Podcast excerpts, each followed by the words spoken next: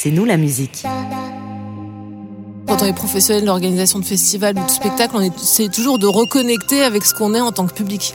Le podcast du Centre national de la musique qui donne la parole à celles et ceux qui font avec passion la musique aujourd'hui.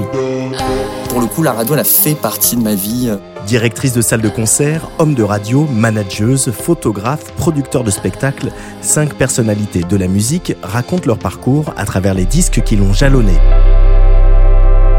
Le rap, je trouve que c'est un, un merveilleux moyen d'être ensemble et d'éprouver les choses ensemble. Entre souvenirs personnels et points de vue sur un secteur en évolution constante, découvrez des hommes et des femmes qui ont chacun et chacune, à leur manière, contribué à façonner l'industrie musicale. La photo, c'est arrivé un peu par accident. Un podcast du Centre national de la musique en association avec Tsugi Radio, à écouter prochainement sur toutes les plateformes.